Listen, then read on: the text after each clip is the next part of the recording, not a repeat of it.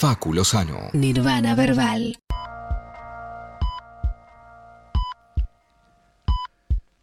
Ahora sí, 21 horas 35 minutos. Va- Vamos a chequear si eh, la, la labor energética del verdadero Dios Manucho, que es el Dios que queremos, está eh, en condiciones de, de bendecir esta conversación que ya deberíamos haber comenzado, pero lo vamos a intentar ahora. Primero, evidentemente, tenía que hablar el Dios Manucho. Y a ver, ahora le doy la bienvenida a mi compañía Flor Viva.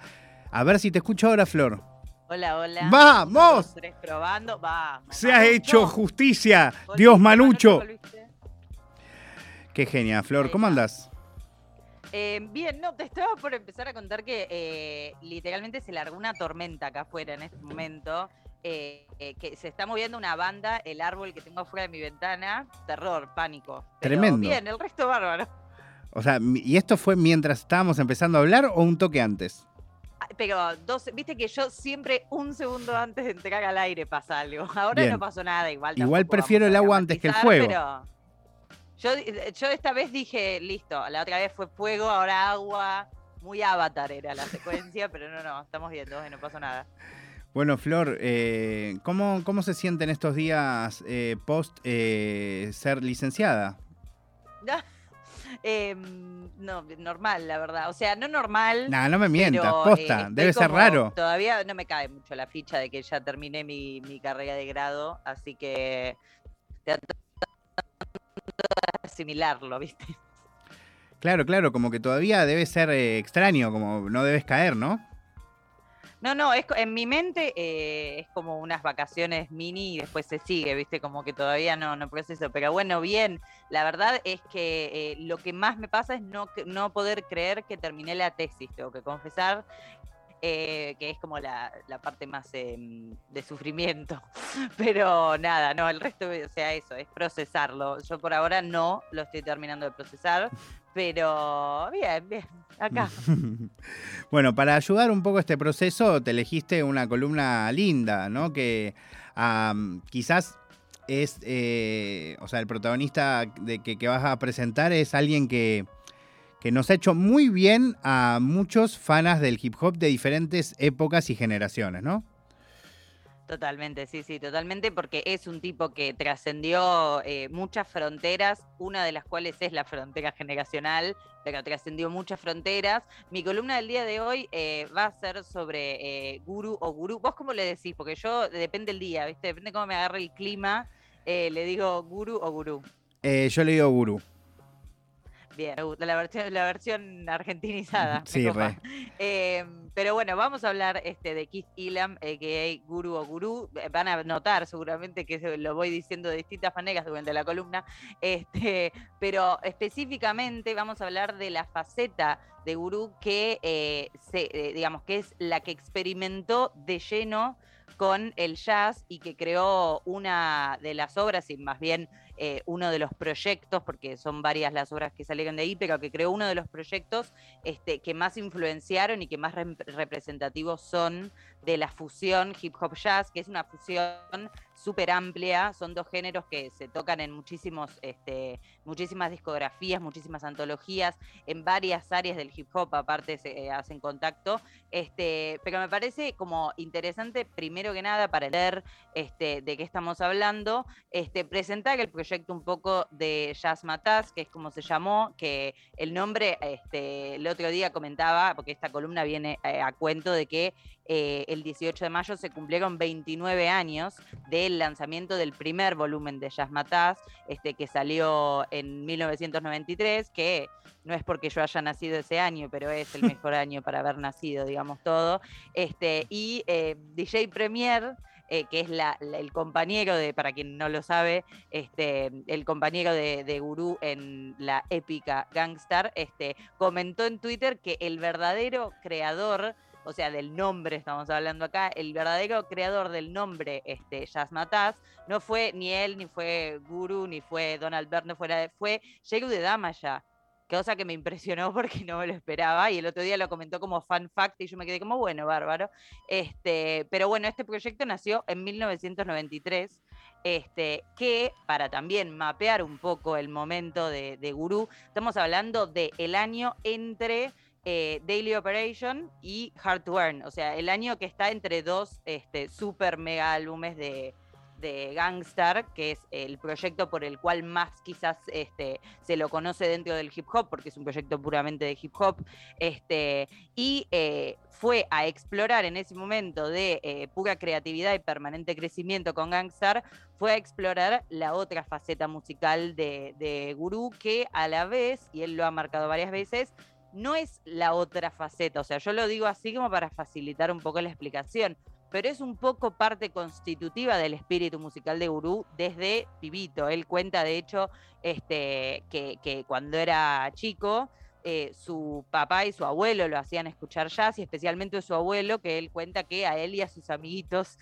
los hacía sentar y escuchar jazz, o sea, como que era una actividad que el abuelo les proponía, como nos sentamos y ahora escuchamos jazz. Este, entonces ya desde sus inicios, digamos, este, fue parte el jazz de, su influencia musical. Sí, hay que, de todas maneras, para poner un poco de contexto, para la gente más joven, no para la gente más grande, que, sí, el jazz eh, en su época de apogeo, en casi todos los países en donde tuvo un apogeo, eh, como lo fue, por ejemplo, acá en su momento junto con las orquestas de tango, eh, era, era la música popular, literalmente. O sea, era lo que hoy es Tiago. Em, ¿Qué quiero decir? o sea, no en el sentido pop, sino que era para una, una, enorme cantidad de generaciones, del 40 al 50, del 50 al 60, em, como mínimo.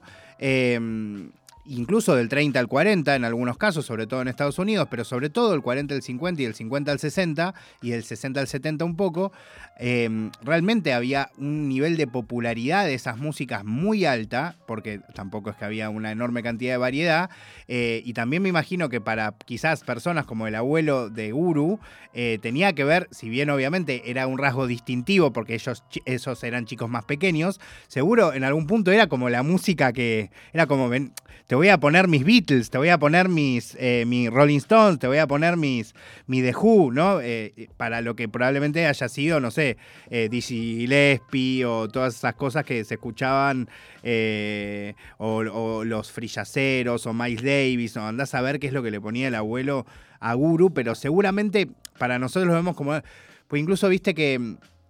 Em, yo creo que es muy distinto en la exploración que le, da, que le da en general los afroamericanos, pero sobre todo Guru con, con Jazz Mataz, a cómo se ve en Argentina el jazz, viste que tiene como un halo mucho más em, de como de una cuestión más elitista, eh, que, que, quizás, si bien obviamente es algo que lo, o sea, se desarrolla en todo el mundo, o sea, todo, en todo el mundo en algún momento se convierte un poco en elitista el jazz. Eh, acá creo que todavía eh, rige mucho esa, esa visión. Eh, eso como de verlo como un arte elevado, ¿no? Como esto que decís incluso de la conexión del hip hop o del rap particularmente con el jazz. Yo creo que, por ejemplo, acá en nuestro país es algo que es como más allá que exista este disco, sacando lo que, lo que somos fanas del hip hop, debe ser algo medio alocado incluso, ¿no? Sí, es que de hecho muchas de las cosas que mencionás me parecen fundamentales para entender esto que te decía, viste un poco de, de dónde viene este, que un rapero de los eh, grupos más importantes del hip hop estadounidense y especialmente de la costa este eh, tenga este proyecto paralelo a su carrera, o sea, como parte, digamos, de vuelta. Esto no, no quiero escindir una cosa de la otra porque es todo parte de la identidad musical de Gurú, pero a la vez me parece interesante para entender de dónde viene toda esta secuencia, de como una especie de discografía paralela que va generando con Jazz Mataz Gurú, entender algunas cosas, ¿no? Sobre el jazz, que justo esto que vos mencionabas eh, lo traía con la de un par de cosas que, quería resaltar. En principio, este, hay que entender que tanto el jazz como el blues y como el rock tienen origen en la cultura afrodescendiente, en parte, eh, dependiendo de cada género, en gran parte. Este, y en el caso del jazz, además, hay mucha conexión entre el jazz y el blues y el hip hop, por ejemplo, por todo lo que tiene que ver con la experiencia de la diáspora, ¿no? Como eh, hay mucho para explorar ahí, es una de las áreas que más me interesó explorar a mí en los últimos años, este, porque... Eh, son géneros que, tanto como el hip hop, que es un género absolutamente mestizo también, quizás un nivel más explícito en algunas cosas que el blues y el jazz, pero todos son géneros los que estoy mencionando, que eh, tienen una, una, colección de influencias que van desde el continente africano, pasando por, eh, viste, el, Caribe, eh, dependiendo, aparte de eso, uno puede escuchar incluso en el swing, en distintos como pequeños subgéneros que se fueron este, saliendo de ahí también, un montón de influencias que tienen que ver con lo latino, como que son realmente géneros que fueron absorbiendo, pero en particular justo el jazz y el hip hop son géneros que fuertemente arraigan algo identitario de lo que tiene que ver con, con, la revalorización, si se quiere, este, de, de, la identidad que tanto había sido discriminada, oprimida, ninguneada, todas las palabras que podemos usar este, en, en, los Estados Unidos durante tantos años, ¿no? Este, desde, desde básicamente la llegada de los colonizadores en adelante y la, la importación, comillas, comillas, de, de, esclavos. Este, pero me parece interesante, además de mi palabra que vengo acá a hacer la columna, a Amiri Baraka, que es uno de los teóricos de música que más me gusta leer por un montón de cuestiones que incluso van más allá de, de, de sus perspectivas, que son compartidas por otros autores, pero que hay ciertas cosas que él resalta que a mí me parecen súper interesantes y que tienen mucho que ver con lo antropológico. Este, y él, por ejemplo, este, estamos hablando, aparte de un, de un texto de 1963, si no me equivoco, 64 por ahí, eh, en el cual él habla particularmente de cómo las experiencias como el jazz, y que yo particularmente relaciono con el hip hop mucho después, son experiencias musicales que eh, eh, cambian y que mm, como que transforman y revisitan la relación que tienen los descendientes afroamericanos, o sea, los descendientes, los, descendientes africanos en Estados Unidos particularmente, este, y los afroamericanos nacidos ahí, eh, eh, también con los inmigrantes que no nacieron ahí, me refiero, por eso incluyo a todo el grupo, este, esa nueva relación que se revisita eh, en combinación con el sueño americano, ¿no? Como que tienen esa, ese tiro y afloje entre lo, lo externo, lo foráneo, que es lo de ellos a su vez, no es a lo que no les pertenece, con su vida cotidiana en los Estados Unidos y la combinación, como la, la juxtaposición de las dos identidades culturales en estos géneros terminan siendo la misma, ¿no? Entonces, de todo esto que parece como una bola de teoría inmensa, este, eh, digamos, es interesante resaltar que Gurú no era alguien que no conocía esto y tampoco era alguien que no le interesaba esto, porque es un tema que él lo trata en muchas, digamos, en bastantes entrevistas, lo ha tratado en, en un montón de artículos y demás, pero a la vez es algo que directamente menciona en el booklet del disco Jazz Matás Volumen 1, eh, en el cual están citas textuales de él, además de, lo incluido por la gente que trabajó en la estética del booklet, pero este, hay mucho de, de su conciencia de por qué está haciendo Jazz Matás, ¿no? Que tiene que ver con un montón de cosas como esto que te decía de su infancia, que tiene que ver con la influencia de, eso, de su abuelo, de su papá y demás, pero también él habla mucho de esto de respetar como las idiosincrasias, si se quiere, de ambos géneros, del hip hop y del jazz, teniendo en cuenta varias cosas. Una de las cuales es algo que tiene que ver con el gusto de él. Él habla de, los mellow sonidos, ¿viste? De los sonidos suaves y chill del jazz, que combinados con los beats más duros que vienen del hip hop y del rap, él considera ya de por sí, en términos personales individuales, que van eh, como anillo al dedo con su voz. Y eso son palabras de gurú que todo, toda persona que escuche Jazz Matas puede dar absoluta fe de esto, desde la introducción misma, que es ahí a secas, digamos, este, podemos dar fe de que esto es verdad, pero además este, de, su perspectiva individual y de, cómo su voz combina particularmente, él habla mucho de eh, la relación ¿no? que tienen el jazz y el hip hop en términos musicales, de este contraste tan rico que tienen, identitarios, por todo esto que mencionamos antes, y también eh, habla de eh, la posibilidad y de que él quería llevar la fusión hip hop jazz, que no es a lo que inventó Gurú, digámoslo, esto que vos decías, ¿no? Pero ahora lo vamos a explorar un poquito. Este, él quería llevar la fusión hip hop jazz a eh, otro level, digamos, ¿no? Como realmente quería explorar la posibilidad de mantener las cosas que para él eran las más ricas del jazz, este, mantener las cuestiones que a él le gustaban más del rap y del hip hop, y con eso poder generar un nuevo género, propone él, eh, que efectivamente sea algo que disfruten los oyentes de los dos géneros, porque ese es el tema, ¿no? Como hay eh, esto del elitismo que vos mencionabas, es algo que también de lleno en cara gurú, en mil declaraciones sobre ellas matadas y demás, este y también desde el primer volumen de Jazz Matas, que fue, como dijimos, en, el 93, este, porque obviamente había muchos este, del ámbito del jazz, este, y vamos a decirlo, del jazz más blanco, este, que en esa época eran los que efectivamente estaban en contra de este tipo de fusiones, eh, que hablaban del hip hop como algo vulgar, que es algo que podemos escuchar sobre el hip hop en todos los contactos que tuvo con otros géneros. Del otro lado,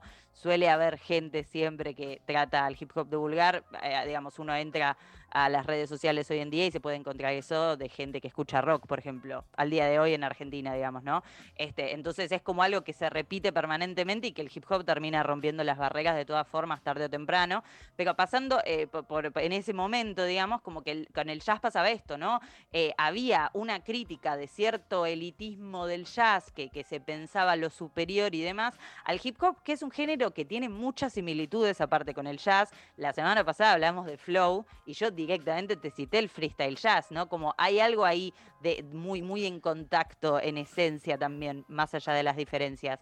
Y este, lo que se, remite siempre a hacer este gurú es citar a las personas que ni siquiera al hip hop que siempre utiliza al jazz como recurso súper interesante, que tenemos una lista infinita, ¿no? Tenemos a Tribe Called Quest, este, yo acá tengo, por ejemplo, mi termo de mate, que tengo el sticker de The Far Side, que los amo absolutamente, eh, Black Alicious, o sea, hay millones de ejemplos de bandas que desde siempre dentro del hip hop citan permanentemente como influencia al jazz y directamente lo incluyen en su trabajo a través de samples o a través de directamente composición de jazz este, para las instrumentales. Pero más allá de eso, lo y que yendo más a la actualidad, eh, quizás el gurú de, la nueva era que sea tu pimpa Butterfly, ¿no? bueno, es que claro, hoy en día quizás lo tenemos más, este, no sé si naturalizado, porque en ese momento también era naturalizado, ¿no? Pero quizás que es algo que es más sabido por más cantidad de gente, eh, esto de que el hip hop se nutre de todo el resto de los géneros. O sea, hoy en día podemos escuchar, y digo, nosotros como argentinos, justamente, podemos escuchar este hip hop que tiene pisada en el rock, en el tango, en el jazz, en el. O sea, digamos, podemos recorrer realmente todo. Tenemos samples de Atahualpa Yupanqui sonando en los discos más escuchados de, la última semana. Hmm. Eh, digo, el, tema de Trueno este, que tiene el sample de Atahualpa también tiene un sample de Adiós Nonino, de Piazzolla. O sea, eh, que el hip hop se nutre de otros géneros es algo que hoy en día sabe más gente este, y que sigue siendo algo que resiente, si se quiere, cierto elitismo de esos géneros que eh, son este, como influencia del hip hop. Pero también lo que hace Guru muy interesante en responder a las críticas es citar artistas súper prestigiosos de jazz o que tienen que ver con la escena del jazz que utilizan el hip hop para dar a entender también esto, ¿no? Es una relación bilateral. Te guste o no, Rey, es una relación bilateral. Y cita, por ejemplo, a Miles Davis, o cita, por ejemplo, a Quincy Jones. Eh, y de hecho, en Jazz Matas, que esto que decía, ¿no? Como es un proyecto paralelo con una discografía extensa que cuenta de cuatro volúmenes como oficiales, este, más un, como un acompañante crudo, lo definió este Guru, que es el acompañante del último, que es eh, Time Bomb Back to the Future Mixtape, y además la compilación, pero digo, durante, eh, a través, a lo largo de esa discografía de Jazz Matas, te puedes encontrar con un montón de artistas súper copados del hip hop y también artistas súper prestigiosos del jazz. O sea, está, eh, y digo, esto es algo que, que, combina aparte de forma excelente, no hace mucha falta, viste, como hacer esfuerzo para darse cuenta. Pero tenemos, por ejemplo, a gente del hip hop súper este, concreta del hip hop, tenemos gente incluso que es como de un jazz más moderno, está Yamiro Quay, por ejemplo, pero tenemos gente tipo, está eh, Branford Marsalis, está Donald Byrd, digo, trompetistas, saxofonistas, guitarristas de jazz colaborando en este álbum y creando esta idea, como poniéndole el cuerpo realmente a la idea de Guru de generar un disco y de, incentivar, porque él lo que quería también era como incentivar a que esto se siga replicando, eh, a todo una especie de mini género este, bien híbrido que pueda ser disfrutable para los oyentes de ambos géneros y que pueda combinarlos de la manera de la mejor manera posible y de, la manera más este, como con una alquimia determinada. Este, que es súper copado. Y además de esto, recomiendo, a, obviamente, que lo escuche gente que este, le gusta el hip hop, pero también que le gusta el jazz.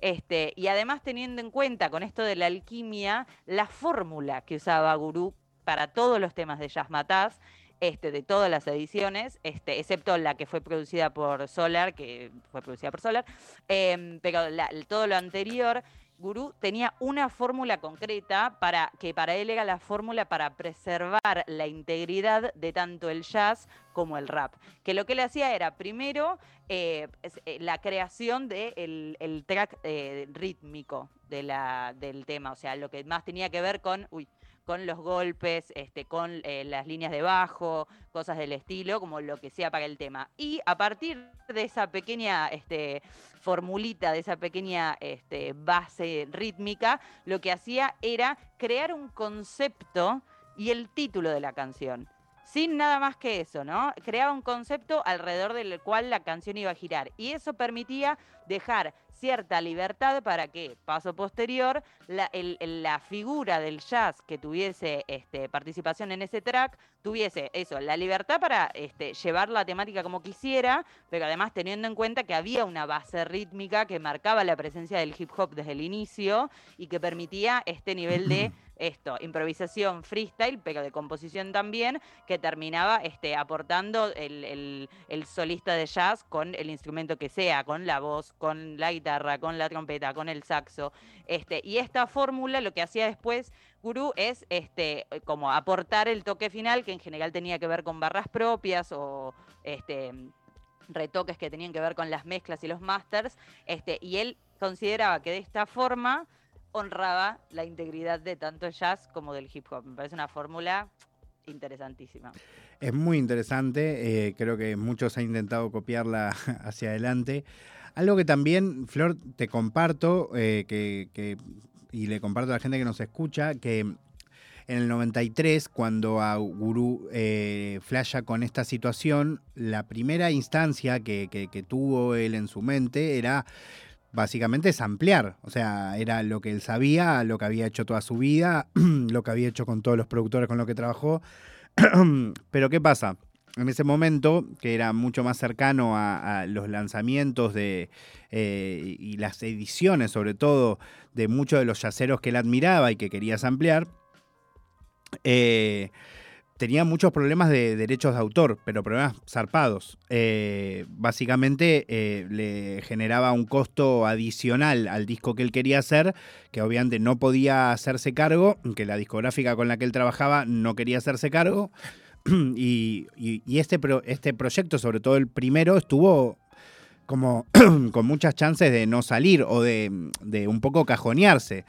Y, lo hermoso es, es, eso, es como eh, la, solución que encuentra Uru, que es ir a buscar directamente a los músicos que él quería samplear o a los hermanos o primos de los músicos que él quería samplear y proponerles tocar esa música que él no podía samplear, lo cual habla de, primero de la creatividad, de cómo se dispusieron también los, los, yaceros, ¿no? Eh, cómo entendieron de qué venía todo y armaron esta figura histórica.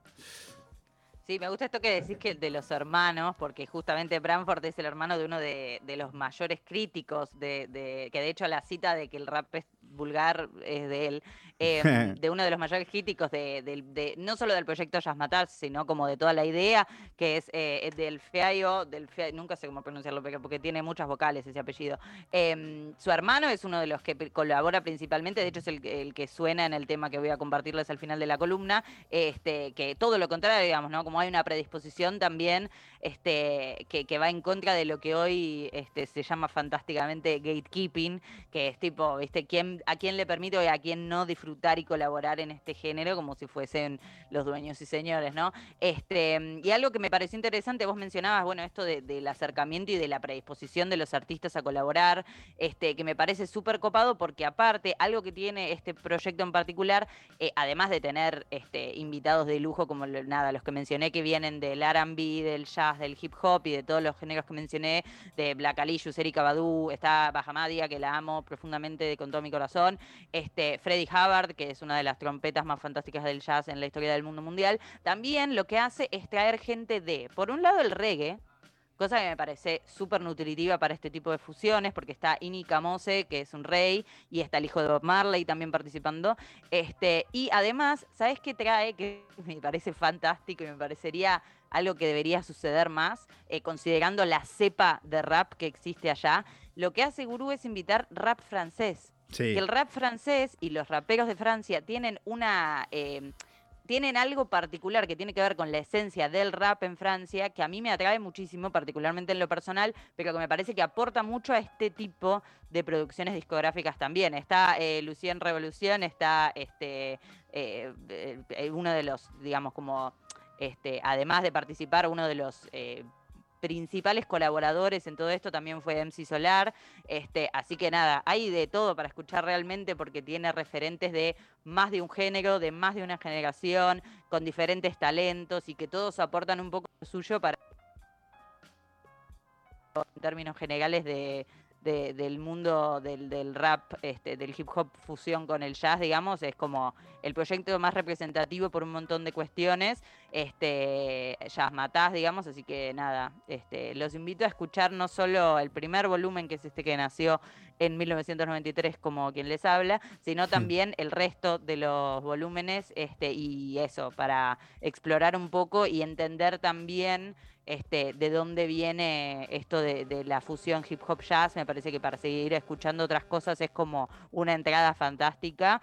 Y también para, por supuesto, seguir conociendo más a Gurú, que para quien no lo haya escuchado nunca, cosa que dudo realmente, incluso la gente que seguro dice no, no lo escuché nunca, seguro lo escuchaste alguna vez. Em, pero bueno, también los invito a escuchar Gangstar, que es posiblemente mi agrupación preferida de hip hop en la historia de la Tierra. Hmm. Algún día te voy a contar el día que conocí a Gangstar y el día que conocí a Guru. Eh, no, a ellos personalmente, sino a la, banda, ¿no? Porque para esas son, historias cuando, las cosas estaban recién salidas y a mí me remociona, ¿viste? Cuando de repente después esos discos por ahí tomaron como... Nada, yo me acuerdo la primera vez que, me encontré un, eh, un disquito, una edición de lujo que, que, sacaba por primera vez el disco 1 y 2 de Guru. Eh, y, nada, la emoción de descubrir un artista que conocía por otro lado y, meterme ese mundo y después eh, ver a todos los artistas eh, en, hispanohablantes que lo copiaban.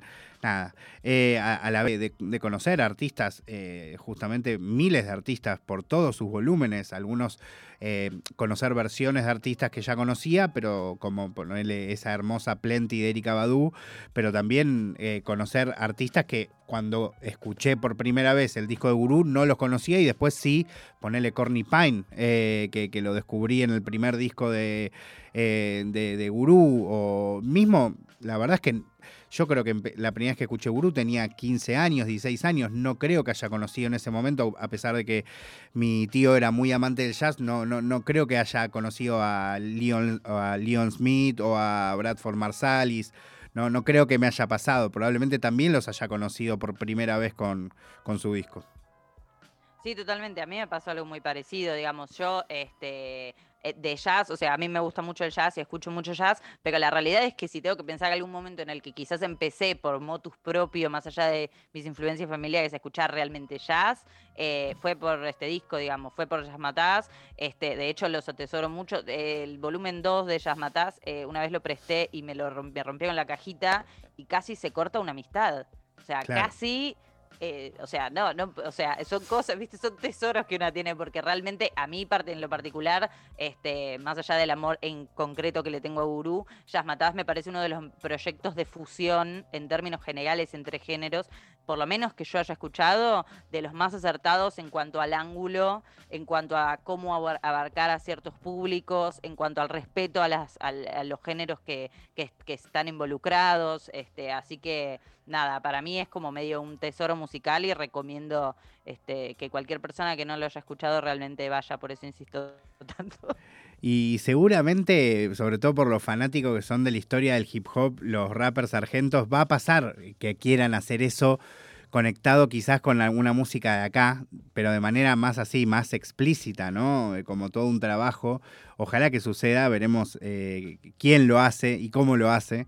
Eh, sí, es que, viste, igual nos estamos ya cruzando eh, obras de quizás raperos que entran directo, así como, viste, de frente a, la fusión, em, de todo tipo. No, sí, me refiero a quizás, por ejemplo, un trueno diciendo, ok, voy a hacer un eh, trueno folclore matás, ¿entendés? Entonces hace un disco, pero, un disco entero, ¿entendés? tipo 15 tracks. que para mí coincido como que va a ser algo que, posiblemente escuchemos cada vez más también y lo cerebro profundamente, pero me refiero como más allá de ponerle el, nombre, viste, como de, decirlo así tan explícitamente, eh, es algo que realmente nos cruzamos, o sea, por lo menos cualquier oyente de hip hop en la actualidad que se mantiene así fresquito con los lanzamientos relativamente, es algo que escuchamos todo el tiempo. Eh, digo, eh, por ejemplo, hoy que fue la presentación de, mm, hoy no, ayer, ya me confundo los días, del Desenchufados 3 de Urban y Villam. Es una producción que claramente en esta edición, pero en todas, tiene mucha influencia de otros géneros y en particular este, me crucé cuando fue la presentación con un tuit de Villam explícitamente diciendo que tenía en mente un disco de Soda Stereo. O sea, ese tipo de cosas pasan todo el tiempo. Nicky Nicole, que por más de que yo no sea un oyente súper este, habitual de Nicky Nicole, este, también es una piba que desde quizás un ámbito más pop, un ángulo que va más por eso, este, hizo el Tiny Desk eh, con un bandoneón presente. O sea, es algo que también está bueno, este, más allá de que nos digan, como con todo, ¿viste? Como no esperar que nos digan, acá está esto, esto es fusión, sino estar atentos a esas cosas porque enriquecen el hip hop todo el tiempo, desde un montón de géneros. Digo, eh, Santos tiene temazos ampliando eh, géneros desde que van del tango hasta el, ¿viste? No sé, el, el, el dance hall sin ningún tipo de eso, tipo, no es necesario que lo mencione. Está y es parte y es súper piola. Es cierto. Bueno, Flor, quiero escuchar eh, el, track que elegiste, decime, porque además yo creo que después de que vos pongas ese voy a pegar otro y me da curiosidad a ver si elegimos el mismo o no, porque yo no tengo idea. No, te manijea igual este, este, a ya matases eso, me costó mucho elegir un, track, decidí agarrar uno que no sea de los más quemados, como para que la gente, este, de, nada, invitarlos a explorar. Yo elegí Transit Ride, que está este, Marsalis presente, así que los dejo con ese tema y muchas gracias a vos, Facu, y a Nacional Rock, como siempre. Gracias a vos, Flor, eh, encantado de hablar eh, siempre contigo y sobre todo si vamos a hablar de Gurú. Así que bueno, escuchamos un poquito. Y seguimos con Nirvana Verbal hasta las 12, acá, hasta las 0 en Nacional Rock.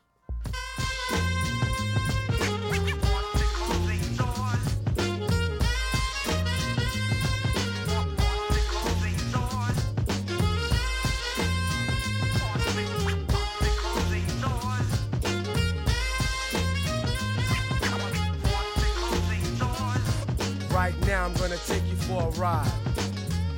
Tight so you don't slip or slide. This train is packed, you don't get no seat. Yup, you gotta stand on your tired feet. Where we going, don't worry, you'll be there in a hurry. But you better watch your pockets, cause the thieves work quickly. This is a New York transit thing. Don't wear too much gold and hide your diamond rings. And don't smile at anyone. Cause people out here, they like to travel with handguns. You say you like this trip, well, are you sure?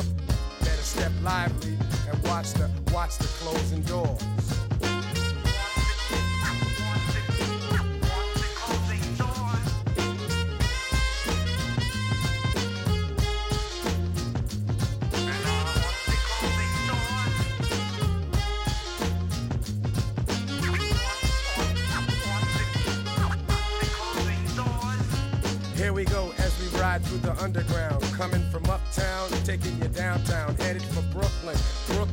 Planet.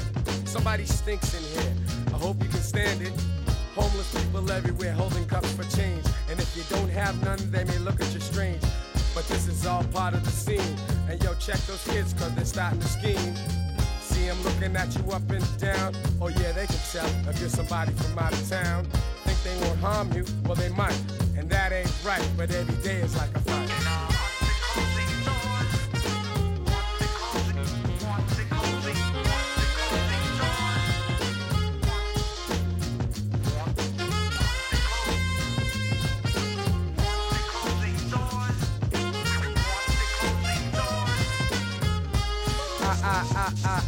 Can't quit, I gotta do what I must. Cause I can take you on a ride with the lyrics I bust. Cause I'm a master try to diss and I blast to Any whack MC that steps up is getting blasted straight against the wall. Cause I don't stall, I give them drama and trauma till they all fall. For those who don't know about the city life, it's where we take no pity and the kiddies are trite. Taking the train is just part of it. The next stop is Brooklyn. You're coming to the heart of it. You never know what will occur. So just keep to yourself and watch the closing doors.